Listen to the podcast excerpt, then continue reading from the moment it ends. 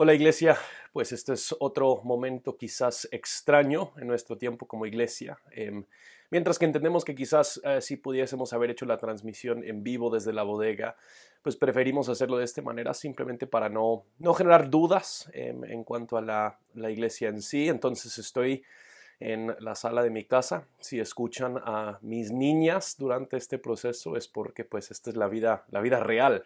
Aquí no se, no se puede grabar tan limpio en estos días, eh, sinceramente me he sentido un poquito confundido y hasta abrumado. Em, no sé qué creer y qué no creer. Em, no sé si la situación es así de caótica como se plantea o si esto podría ser algo distinto si no fuera por los medios. Veo las repercusiones que esto tendrá sobre el pueblo y la población por mucho tiempo. Veo el dolor que esto podrá causar a muchas familias y que aún ya está causando.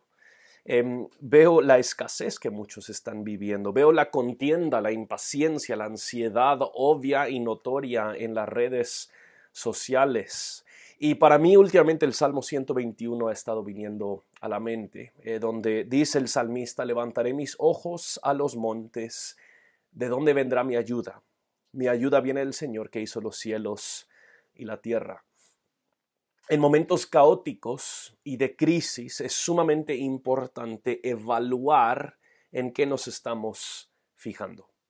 Eh, una de las primeras lecciones que yo aprendí de manejar en el tráfico en ciudades grandes como Guatemala era que uno debe poner atención a lo que le estás poniendo atención. No sé si me explico. manejar en el tráfico jamás puede ser algo pasivo el caos del tráfico rápidamente secuestra tu atención y empiezas a ver otras cosas. Y para mí en el carro a veces Jenny me tiene que decir, Justin, mira. Y ahí en esos momentos me doy cuenta que no estaba poniendo atención a lo que le estaba poniendo atención. Estaba mirando, fijándome en algo más o algo distinto. Y esto para mí es una situación muy parecida a lo que estamos viviendo hoy. E-, en medio del caos generado por esta pandemia, es sumamente importante que todos pongamos atención a lo que le estamos poniendo atención. No caer en un letargo donde nos fijamos en cualquier cosa que nos llame la atención o que no merece nuestra atención. Y hay muchísimas cosas que están clamando por nuestra atención las noticias, las redes sociales, nuevas películas, series de Netflix, nuestra alacena, nuestro trabajo, nuestros familiares. Y hoy quisiera muy sencillamente ayudarnos a fijarnos de nuevo en lo básico, en lo fundamental, en aquello que realmente merece nuestra atención. Vamos a estar en Hebreos capítulo 10, del 19 al 25. Leámoslo juntos. La palabra del Señor dice lo siguiente. Entonces, hermanos, puesto que tenemos confianza para entrar al lugar santísimo por la sangre de Jesús, por un camino nuevo y vivo que Él inauguró para nosotros por medio del velo, es decir, su carne, y puesto que tenemos un gran sacerdote sobre la casa de Dios, acerquémonos con corazón sincero, en plena certidumbre de fe, teniendo nuestro corazón purificado de mala conciencia y nuestro cuerpo lavado con agua pura. Mantengamos firme la profesión de nuestra esperanza sin vacilar, porque fiel es aquel que prometió. Y consideremos cómo estimularnos unos a otros al amor y a las buenas obras, no dejando de congregarnos como algunos tienen por costumbre, sino exhortándonos unos a otros, y mucho más al ver que el día se acerca. Oremos juntos. Padre, te pedimos por este tiempo. Y Señor, aunque no podemos estar juntos físicamente, Padre, yo pido por todos aquellos quienes ahorita están viendo este video, Padre, que tú prepares su corazón para recibir tu palabra. Usa este tiempo, Señor, para tu honra y tu gloria. Quítame a mí del centro y glorifícate, Señor, mediante la proclamación de tu palabra. En el nombre de Jesús oramos. Amén. En esta sección, el autor de Hebreos nos da tres exhortaciones lo cual nos llama realmente a poner nuestra atención en ellas, en poner nuestra atención a lo que merece nuestra atención. Lo primero que Él nos dice en los primeros versículos, Él nos llama a acercarnos a la presencia de Dios. E, el argumento a lo largo del libro de Hebreos es cómo es que la sombra del pacto antiguo ahora ha sido cumplida y aún superada por el nuevo pacto en Jesús. En esta sección él empieza ahora a hablar de las implicaciones prácticas y personales de todo lo que él ha ido desarrollando teológicamente a lo largo de estos primeros diez capítulos. Y él inicia muy sencillamente, puesto que tenemos confianza para entrar al lugar santísimo por la sangre de Jesús. Usa el lenguaje de lugar santísimo. Este lugar era el lugar donde habitaba la presencia de Dios. Y el autor está expresando claramente que aquello que era prohibido para el judío común bajo el antiguo pacto, personalmente estar en la presencia de Dios, ahora se ha hecho accesible para todo que confiesa fe en Jesús. Quiero repetir eso porque creo que es importante lo que el autor de Hebreos está afirmando es que aquello que era prohibido para el judío común bajo el antiguo pacto, el personalmente estar en la presencia de Dios, ahora se ha hecho accesible para todo que confiesa fe en Jesús. A menudo nosotros tomamos por sentado que podemos acceder directamente a la presencia de Dios sin realmente evaluar el peso de esto. Moisés, cuando enfrentado por la presencia de Dios, ni siquiera podría verlo porque lo mataría. Sacerdotes, quienes entrarían a la presencia de Dios, seguro que morirían sin haberse purificado por la forma correcta. Adán y Eva son expulsados de la presencia de Dios. La presencia de Dios no es algo simplemente sentimental. Ah, qué, qué bonito estar con Diosito. El, el autor de Hebreos reconoce que nosotros tenemos ahora la dicha de vivir constantemente con acceso directo al Dios soberano, que gobierna sobre los mares y los vientos, el rey de todo animal, de toda creación. Podemos conversar de manera personal con el diseñador de las moléculas y los átomos. Podemos estar con aquel tesoro que no se le puede asignar un valor más valioso que las joyas, que el oro, y que la plata, fuente de todo bien, fuente de toda belleza, de toda creación y toda redención, tú y yo tenemos el enorme privilegio en Cristo de acceder a la presencia de Dios constantemente. Él explica que nuestra capacidad para acercarnos a Dios no viene de las leyes, no viene de los rituales, no viene por un intermediario humano que tiene que perpetuamente ofrecer un sacrificio, sino que hoy tú y yo podemos acercarnos a Dios mediante el sacrificio una sola vez de Cristo por su sangre derramada. Ahora, ¿por qué importa esto tanto en los tiempos en que estamos viviendo? Pues hoy en día hay muchos quienes han ligado su acceso a Dios y estar en su presencia a encontrarse en el edificio de una iglesia. Muchos creen que tienen acceso a Dios, pero viven como si realmente solo tienen acceso a Dios los domingos. Muchos dirán en estos días, es que no me siento cerca a Dios, pero mire, cuando alabamos en la iglesia, ahí sí me siento conectado con Dios. Es que fíjese, solo me siento cerca de Dios cuando escucho prédicas. Y lastimosamente hoy en día tenemos a muchas personas quienes profesan fe en Cristo, pero su caminar con Dios, su estar con Dios se limita únicamente a lo que sucede los domingos en la iglesia. Y ahora ya no tenemos eso. Ahora solo tenemos esto, solo tenemos una transmisión en una pantalla lejos de nuestros hermanos en Cristo, lejos de la emoción de una reunión dominical y entre muchas otras cosas, esta situación está desnudando y exponiendo por completo cómo estamos a nivel personal con Dios. Esta situación está exponiendo si nuestra fe es únicamente una fe de domingos o si realmente ha permeado toda nuestra vida. Tu capacidad, nuestra capacidad para caminar con Dios, no depende de pastores, de programas, de edificios. Aunque esas cosas seguro que son buenas, ayudan a alimentar y estimular nuestra fe, nosotros somos capacitados para estar en la presencia de Dios únicamente por Cristo y por lo que Cristo ha hecho. Tú has sido hecho justo y digno para acceder a la presencia de Dios mediante el Evangelio, punto y fin. Si estás en Cristo, la presencia de Dios está disponible siempre. Iglesia, en este tiempo que estamos lejos, en este tiempo cuando se nos prohíbe congregarnos juntos, no desperdiciemos estos momentos. Tenemos acceso a Dios siempre. Porque la realidad de la situación es que durante este tiempo, si lo sabes o no, todos nos estamos acercando a lo que nosotros usamos como nuestro Dios, si es el Dios verdadero o no.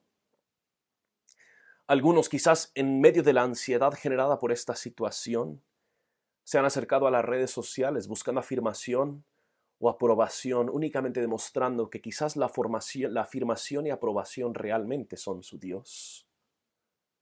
Otros se han acercado a las noticias porque el siempre saber les da un sentido de control, dando a entender que realmente el control es su Dios. Otros quizás se han acercado a la comida o la bebida para tranquilizar sus nervios, o a la pornografía y el pecado sexual, demostrando que el placer es su Dios. Todos nos estamos acercando a algo y el clamor del autor de Hebreos es pongan atención a lo que tienen en Cristo. Pueden acercarse, pueden acceder siempre a la presencia de Dios. Noten de nuevo lo que dice Salmo 121, 1 y 2. Levantaré mis ojos a los montes ¿De dónde vendrá mi ayuda? Mi ayuda viene del Señor, que hizo los cielos y la tierra. Te animaría a leer este pasaje de nuevo, pero solo como ejercicio, donde dice Señor, mete ahí tu ídolo favorito. Solo para leer lo ridículo que suena. ¿De dónde vendrá mi ayuda? Mi ayuda viene de las redes sociales. Mi ayuda viene de leer las noticias, mi ayuda viene del alcohol, de la comida, del sexo, de la aprobación, del control. Ninguna de estas cosas realmente nos pueden ayudar. No, no, nuestra ayuda viene del Señor, que hizo los cielos y la tierra. Iglesia, en estos días, acerquémonos a Dios. Esto es tan sencillo como meditar en unos versículos cada día. No tiene que ser una gran estudio, un gran estudio teológico. Simplemente abre tu Biblia, tal vez al Salmo 121 en esta semana. Y ahí lee cómo Dios nos guarda. levántate y léelo entero, escríbelo en una tarjeta, una hoja pequeña, algo así para ver y recordarle a tu corazón que confíe en Él, a que ponga atención a lo que debería poner atención. En Cristo podemos acercarnos a Dios. Lo segundo que Él nos llama a hacer es mantenernos firmes en nuestra esperanza. Noten versículo 23 dice, mantengamos firmes la profesión de nuestra esperanza sin vacilar, porque fiel es aquel que prometió. Yo no, yo no sé ustedes, pero en estos días me he enfrentado con un poquito de desesperación tanto en mi propio corazón como cuando tengo que salir de la casa a hacer compras o algo así, o aún en las noticias, en las redes. Simplemente salir y ver tantas personas lejos una de la otra, enmascaradas, se mira escandaloso. Y por lo tanto, porque estamos en un momento caótico y crítico, es muy fácil perder nuestra esperanza y nuestra paciencia. Y al mismo tiempo la realidad es que estas cosas son solo inconvenientes para mí, pero no se comparan al sufrimiento que muchos están viviendo hoy en día o han vivido. para muchos de nosotros, aunque incomodados en nuestra rutina, es importante que evaluemos esta situación con una justa medida. En estos días tuve la oportunidad de leer la novela famosa del autor japonés Shusaku Endo, se llama Silencio, Silence. Y la historia que él cuenta, aunque ficción, se basa en la historia real y pinta la escena de cómo realmente era para muchos. En, en esta historia, dos sacerdotes jesuitas, con el fin de ver a Japón confesar fe en Cristo, entran y se topan con la vil realidad de cómo los japoneses estaban torturando y matando a los cristianos con el fin de exterminar el cristianismo. Aunque personas aún apostataban, y renunciaban su fe, los seguían torturando para hacer que los mismos sacerdotes también renunciaran su fe. Una tragedia de historia que nos muestra la realidad del sufrimiento de muchos nuestra incomodidad en estos días no se compara a lo que muchos han sufrido a lo largo de la historia, pero la realidad es que también hay muchos que hoy en día sí están gravemente afectados por esta situación. Algunos que ahorita están viviendo momentos de enorme escasez. Otros están en hogares donde hay peligro y su simple presencia ahí los pone en riesgo de ser maltratados, denigrados, o abusados. Otros en el mundo están de luto por la destrucción que el coronavirus ha causado en sus familias. Otros están afanados y preocupados porque no saben de dónde vendrá el sustento para estos días. Otros quizás aún han sido víctimas de personas quienes se han aprovechado de esta situación. Estamos en un momento que pareciera que progresivamente se está oscureciendo más y más. Tiene hasta cierto punto un sentimiento apocalíptico. No quiero ser melodramático, pero ahora solo, solo quiero aclarar, cuando nosotros hablamos de mantener firmes en la esperanza que tenemos, esto no significa que ignoramos el dolor a nuestro alrededor.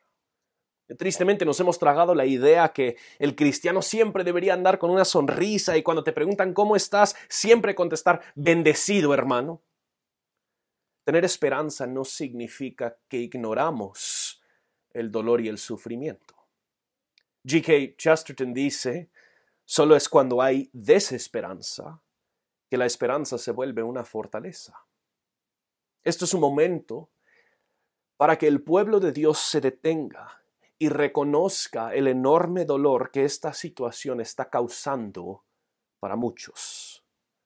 Aunque sí, tenemos una esperanza firme, la esperanza no es una perspectiva positivista que ignora el dolor a su alrededor.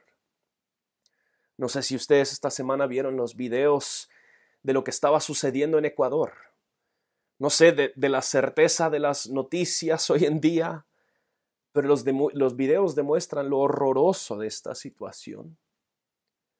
Esta situación para mí me ha llevado a lo que dice el salmista en Salmo 13, ¿hasta cuándo, oh Señor? Leer los salmos de lamento nos recuerdan que nosotros no somos los primeros en sufrir. No somos los primeros en enfrentar una situación difícil o compleja, en sentir que nuestro mundo se va a acabar. Es en medio de estas situaciones donde la fidelidad de Dios a sus promesas, deja de ser teórico y se vuelve nuestra ancla en medio del dolor. El, el autor de Hebreos nos dice que deberíamos mantenernos firmes en la profesión de esperanza y nos da la razón no es porque nuestra profesión sea tan buena o sea tan firme, sino que la razón por la que podemos mantenernos firmes en nuestra profesión, noten lo que dice, es porque aquel que lo prometió es fiel. ¿Qué es lo que ha prometido? Pues yo creo que el mismo pasaje nos contesta acerca de esta promesa. Unos versículos más adelante, en versículo 35 al 37, dice, por tanto, no desechen su confianza, la cual tiene gran recompensa porque ustedes tienen necesidad de paciencia para que cuando hayan hecho la voluntad de Dios obtengan la promesa, porque dentro de muy poco tiempo el que ha de venir vendrá y no tardará. La esperanza que tenemos en este mundo es que Jesús vendrá de nuevo. Él limpiará toda maldad, sanará toda herida, destruirá la destrucción y enderezará a todo el mundo.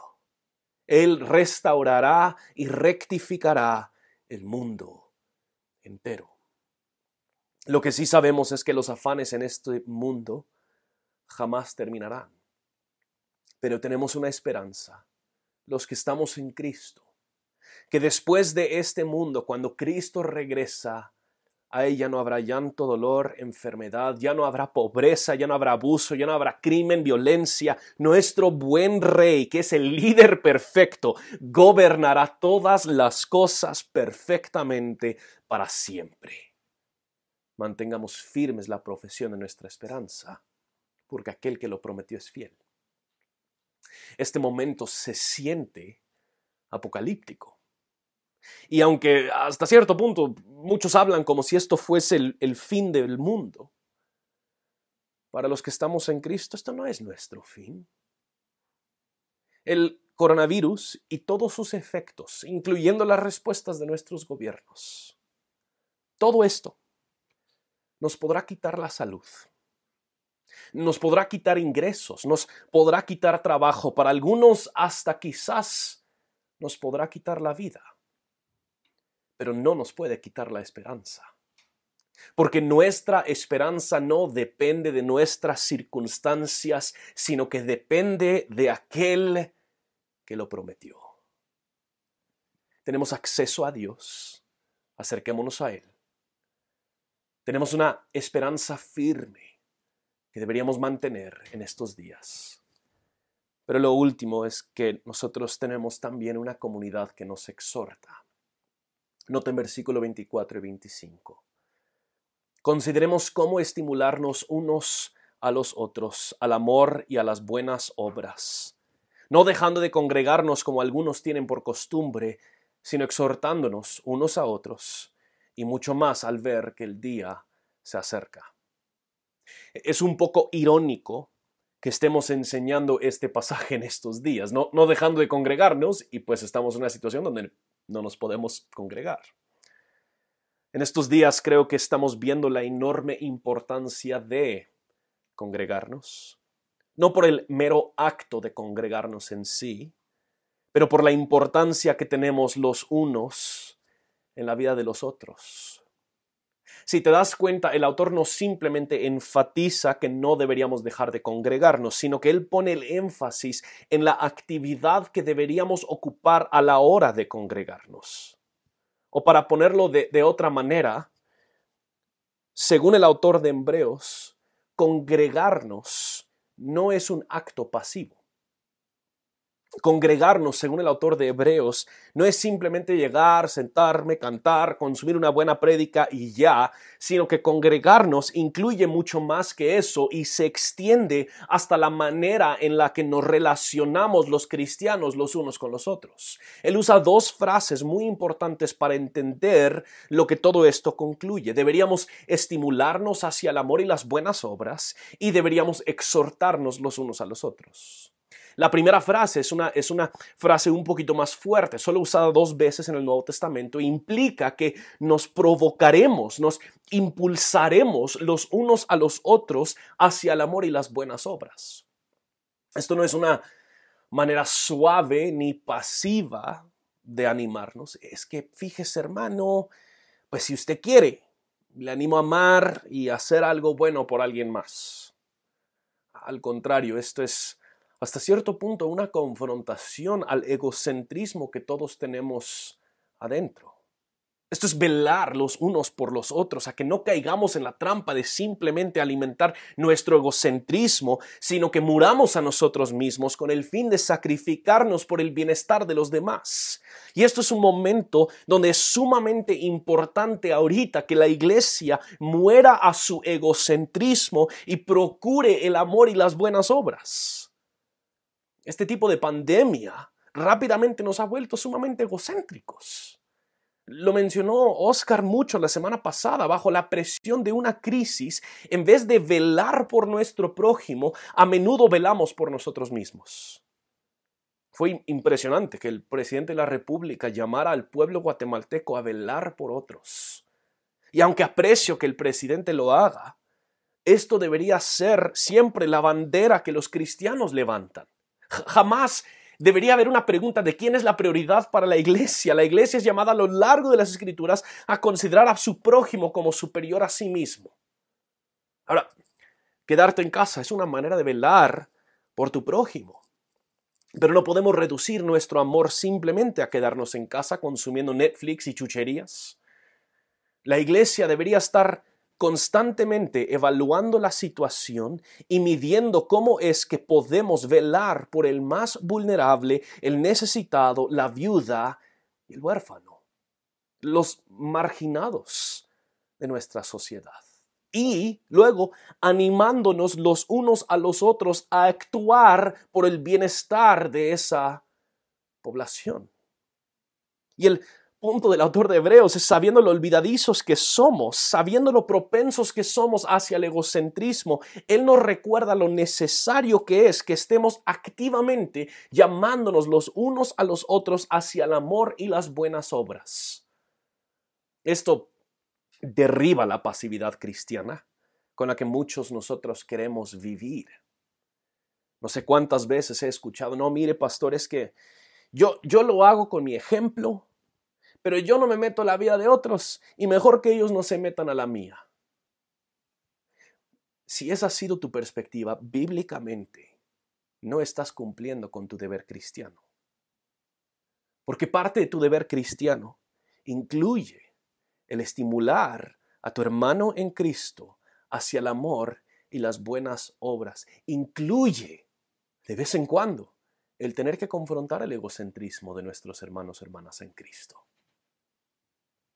La segunda frase que usa el autor de Hebreos es un poquito más relacional. Necesitamos esa provocación, esa, esa estimulación pero también nosotros necesitamos esta segunda frase donde nos exhortamos con un seguimiento los unos a los otros. No simplemente llamarnos a hacerlo una vez, soltar el golpe sobre alguien más, sino que de manera constante el caminar los unos con los otros a exhortarnos a vivir el estilo de vida que el mensaje de Cristo demanda. Y cristiano, estamos en un momento cuando se ha reducido casi por completo el contacto pastoral que nosotros tenemos con ustedes. Claro que tenemos llamadas y eso sigue en pie. Algunos verán eso como algo malo, pero en general sus pastores en reforma no. Nosotros como sus pastores consideramos que esto es un momento divino para que ahora todos ocupemos el rol que nos corresponde. Los reformadores hablaron mucho de lo que se llama el sacerdocio de todo creyente.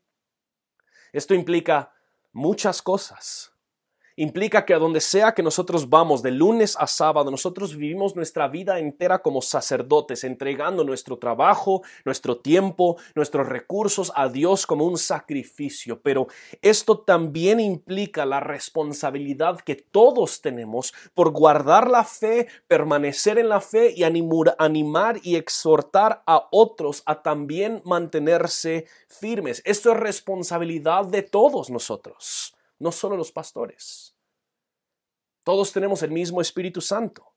En nosotros que nos guía tenemos la misma palabra de Dios y ahora es momento de confiar, iglesia, en el Espíritu que está en nosotros, en la palabra que nosotros tenemos y abrir nuestras bocas y exhortarnos los unos a los otros.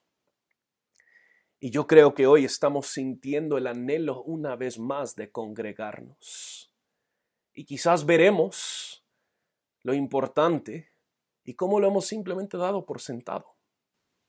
Anoche publiqué una cita de Jack Bonhoeffer en su libro Vida en Comunidad. Y pues esta cita sonó diferente en medio de esta situación. Él dice, olvidamos fácilmente que la vida entre cristianos es un don del reino de Dios que nos puede ser arrebatado en cualquier momento y que en un instante también podemos ser abandonados a la más completa soledad. Por eso, a quien le haya sido concedido experimentar esta gracia extraordinaria de la vida comunitaria, comunitaria, que alabe a Dios con todo su corazón y que arrodillado le dé gracias a Dios y confiese que es una gracia, solo gracia. Es una gracia congregarnos. Pero el momento en el que estamos, no tenemos acceso de la misma forma a esa gracia. Y eso no significa que abandonamos la responsabilidad que tenemos. Tenemos la responsabilidad de estimularnos, animarnos y exhortarnos. Nuestra misión sigue en pie. Nuestra comunidad sigue viva y nuestro Dios sigue obrando. No sé si has tomado el tiempo en estos días para detenerte y evaluar en estos momentos qué está ocupando tu atención. Yo creo que para muchos esta situación está revelando todas aquellas cosas que a menudo ocupan nuestra atención que no la merecen. Quizás es hora, iglesia, de arrepentirnos y regresar a lo fundamental. En reconocer que nuestra atención y por lo tanto nuestro corazón se lo hemos dado a muchas otras cosas que no la merecen en estos momentos caóticos, como si estuviéramos en el tráfico, pongamos atención a lo que le estamos poniendo atención. Acerquémonos a Dios. Mantengámonos firmes en la esperanza que ha prometido nuestro Señor. Y consideremos los unos a los otros, a estimularnos hacia el amor y las buenas obras, a exhortarnos en preservar y guardar la fe. Oremos, Padre te damos gracias por este momento, independiente de lo extraño que es. Y Señor, todo lo que yo he dicho, yo pido que tú inicies conmigo, Señor. Perdóname, Padre, por haberme acercado a las cosas que no merecen mi atención.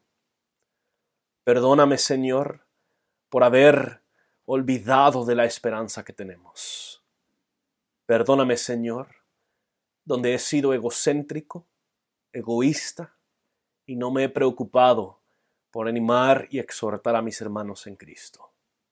Ayúdanos, Señor, a vivir vidas que son coherentes con la fe que profesamos, para que tú te lleves toda la honra y toda la gloria.